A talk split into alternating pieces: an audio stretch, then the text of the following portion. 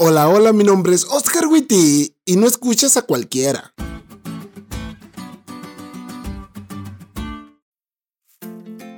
Cuando estaba en la escuela llevé una clase sobre música, no exactamente para aprender a tocar instrumentos, cosa en la que doy mucha pena, sino más bien para aprender sobre la evolución que ha tenido el concepto de música en la iglesia. En la clase el maestro nos mostraba hechos históricos, culturales y bíblico-teológicos para guiarnos al punto actual en el que estamos con la música. Claramente esa era una clase controversial.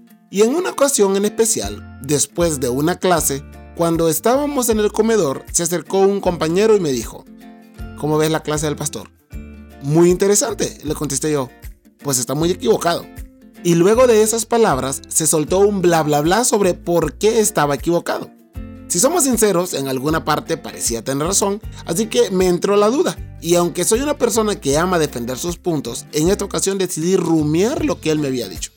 Mientras salía del comedor e iba pensando en lo que mi compañero me dijo, me topé con el maestro y le mostré todas mis dudas. Y después de una plática de dos horas me fui convencido que el que estaba equivocado era mi compañero, no el maestro.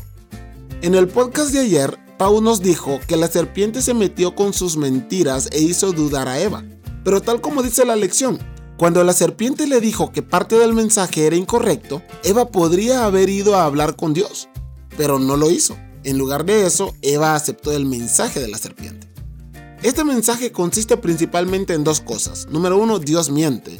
Y número dos, tú puedes ser como Dios. Ambas mentiras. Porque Dios no miente, el pecado mata. Y nosotros, según Génesis 1.27, ya éramos semejantes a Dios desde que fuimos creados.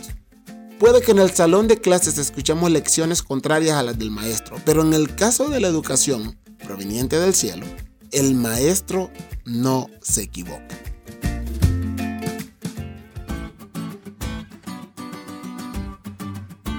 ¿Te diste cuenta lo cool que estuvo la lección? No te olvides de leerla y compartir este podcast con todos tus amigos. Es todo por hoy pero mañana tendremos otra oportunidad de estudiar juntos.